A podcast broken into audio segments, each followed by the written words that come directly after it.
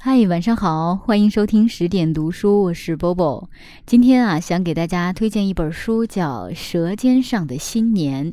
这本书呢，是由《舌尖上的中国》总导演陈小青，还有非常多著名的美食家、美食作家所写成的。那今天我给大家读的这一段，跟咱们的年夜饭有关，叫《饺子和汤圆是怎么成为年夜饭巨星的》，作者。猪不换。什么是过年必吃的食品？北方人会回答饺子，许多南方人会回答汤圆儿，还有不少人会回答年糕、糍粑、盆菜、火锅等等。各地风俗虽然不同，但饺子与汤圆儿无疑是过年必吃品中分布最广、拥趸最多的两个门派。那么，为什么过年吃饺子和吃汤圆这两种风俗最为盛行呢？去问问家中老人，最容易得到的回答是：吃饺子啊吉祥，吃汤圆儿吉利。这里面的说法可就多了。饺子形如元宝，可以招财进宝；汤圆儿象征团圆等等。在新年这个最重大的传统节日中，任何习俗吃食都会被赋予吉祥美好的寓意。可是，每个地方的人在过年时都会认为本地吃食最吉利。假如我跑到过年盛行打糍粑的武夷山地区去传播饺子教，试图说服当地的父老乡亲们吃饺子比吃糍粑更吉祥，那我恐怕非挨揍不可。那么问题就来了：既然人人都认为本地的传统吃食最吉利，而什么最吉利这个问题，归根结底属于民俗信仰的范畴，并无对错高下之分。那么？饺子和汤圆儿又是如何成为中华大地上最广泛、最普遍的两种过年吃食的呢？巨星三要素：金贵、假统一、真麻烦。要回答这个问题，我们还要回到饺子与汤圆儿这两种吃食本身。饺子和汤圆儿拥有哪些共有的独特的品质？这些品质在传统农业社会的年度最大节日中能实现什么样的功能？这两个问题才是我们解开饺子与汤圆儿盛行之谜的钥匙。那么，传统农业社会的年度最大节日的必吃食品需要实现哪些功能呢？第一，新年的必吃食品要具有价值区分度，但又不太昂贵。过年期间，特色美食主要有三个功能：供奉祖先、犒劳自己、装点门面。换句话说，过年的必吃食品要能满足敬得起祖宗、对得起自己、撑得起面子这三个要求。因此。新年美食要比春夏秋冬的日常饮食更尊贵、更好吃、更稀缺，同时仍在普通家庭的承受范围之内。第二，新年的必吃食品要具有丰俭由人的弹性，才能真正普及到千家万户。也就是说，新年的必吃食品得是这样一种食品。它的成本可高可低，富人可以富着吃，穷人也能穷着吃。第三，新年的必吃食品的制作过程不能太简单，要足够繁琐，才能带来仪式感和参与感。因为传统节日的盛大、庄重和欢愉。有一大半是通过繁琐的准备过程传达和体现出来的。准备过程足够繁琐，才能体现对祖先神灵的虔诚和对节日的重视，才能让足够多的家庭成员有参与的机会。我们再来看饺子与汤圆的两大共同特征。第一，饺子和汤圆儿都有个软皮儿；第二，饺子和汤圆儿都使用馅料。这两个特征看似不起眼，却正好能满足价值区分、丰俭由人与过程繁琐这三个功能要求。先看软皮儿，制作软皮儿的食材需要具有良好的延展性、粘度和弹性。高产廉价的粮食，如玉米、甘薯，都无法实现这一点。普通的鲜米粉、精米粉、粗磨小麦粉也很难在制作软皮儿的过程中挑大梁。只有价格较贵的糯米粉和精磨小麦粉能满足要求。饺子和汤圆儿软皮儿的特征，实际上造成了新年吃食与日常饮食之间的价值区分。各位看官可能会说，糯米粉、饺子粉超市都有卖的，并没有多贵呀。如今确实不贵了。可过去的时候，糯米粉和精磨小麦粉并不是百姓人家天天都吃得起的。老一辈美食家唐鲁孙曾回忆，当年北方乡间民情淳朴，生活节约，除了逢年过节才吃一顿白面饺子外，平素多半是吃荞麦面、高粱面、豆面带麸皮的黑面包的饺子的。歌剧《白毛女》中，杨白劳带回二斤白面后，喜儿欢喜地唱出：“爹爹带回白面来，欢欢喜喜过个年。”这唱词或许也能让我们对过去白面之贵有所了解。至于糯米，不妨看汪曾祺怎么描绘旧时江南米店的配置：四个米炖。由红到白，各有不同的买主。头槽卖给挑箩把担、卖力气的；二糙、三糙卖给住家铺户；高尖儿只少数高门大户才用，一般人家不是吃不起，只是觉得吃这样的米有点儿作孽。另外还有两个小米炖，一炖糯米，一炖晚稻香精。这两种米，平常没有人买，只是既是米店，不能不备。这个描绘告诉我们，糯米在传统社会里比较昂贵，是人们只有节庆时才购买的上品。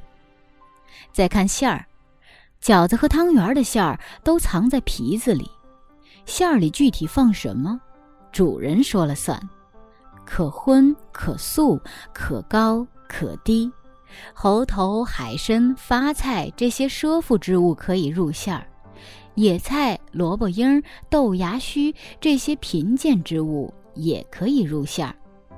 不论贫富，都可以包出好看、好吃的饺子、汤圆来。正所谓，饺子面前人人平等。最后，要做出软皮儿，就要和面。擀皮，要弄出馅料，就要剁馅儿、调馅儿，要让二者合一，还要上手包、下锅煮。这一系列过程足够繁琐复杂。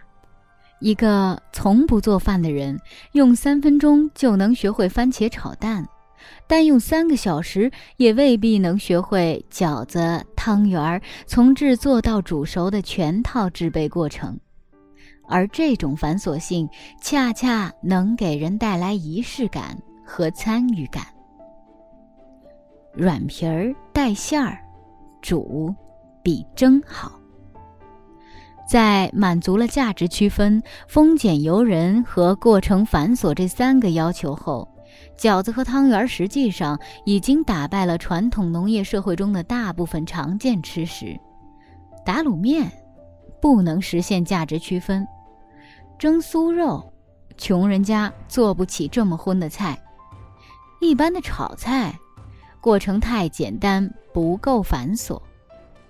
您可能又要说了，软皮儿带馅儿的食物可远不止饺子、汤圆这两种，还有包子、馄饨等等等等呢。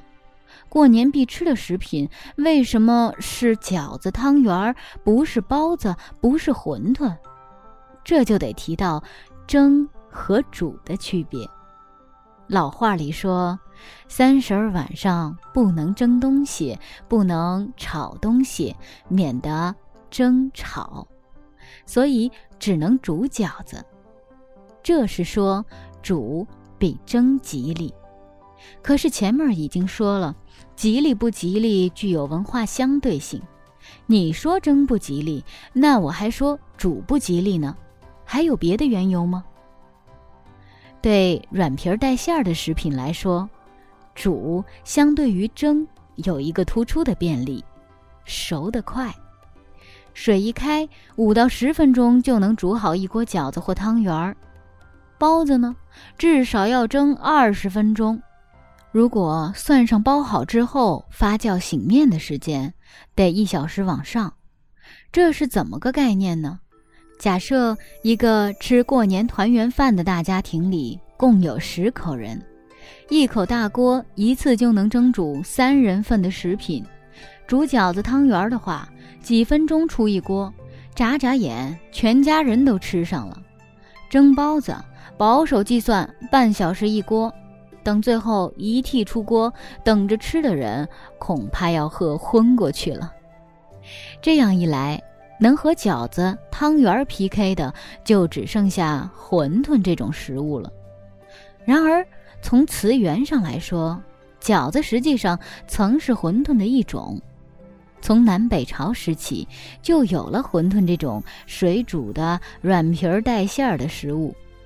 宋代时，人们开始把馄饨之中对折带角的那一种称为饺子、饺儿，逐渐演化成了今天的饺子。因为饺子、饺子、交子都是谐音，于是饺子便被附加上了更替交子。也就是旧年与新年的时间在除夕夜子时发生交替的含义，成为人们在除夕夜这个特殊时刻食用的特色食品。因此，饺子战胜馄饨而成为新年食品明星的最后一个撒手锏，主要在于他的名字起得好，与过年的时间相合。这篇文章呢，就先为大家读到这儿。不知道大家听完了以后，会不会去煮一点饺子或者是汤圆来吃？明天就是除夕了，提前祝各位新春快乐！我们猴年见，晚安。看到满片花儿都开放，隐隐约约有声歌唱，开出它最灿烂笑的模样，要比那日光还要亮。荡漾着清澈流水的泉啊，多么美丽的小小村庄。我看到淡淡飘动的云儿，印在花衣上。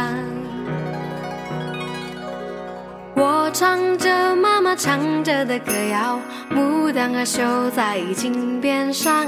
我哼着爸爸哼过的曲调，绿绿的草原上牧牛羊，环绕着山都银质的蝶啊，追回那遥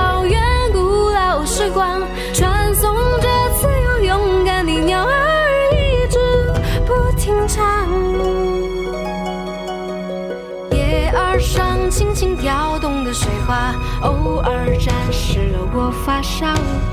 阳光下那么奇妙的小小人间变模样。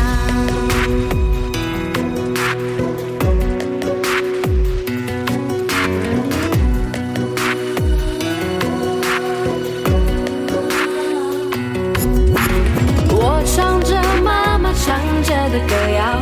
牡丹歌绣在金边上，跟着爸爸哼过的曲调，绿绿的草原上牧牛羊，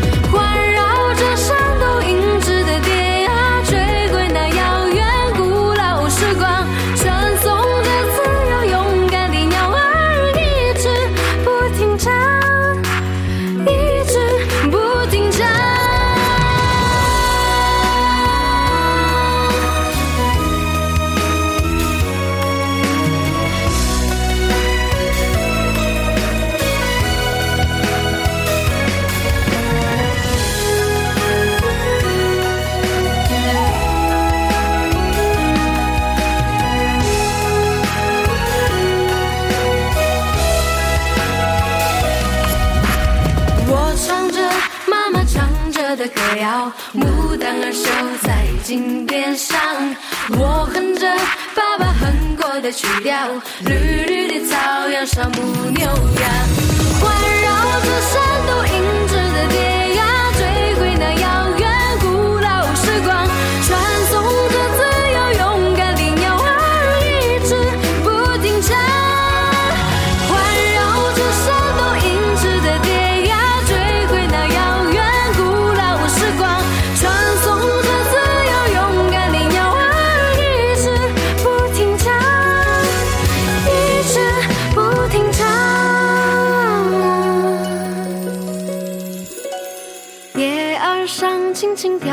的水花，偶尔沾湿了我发梢。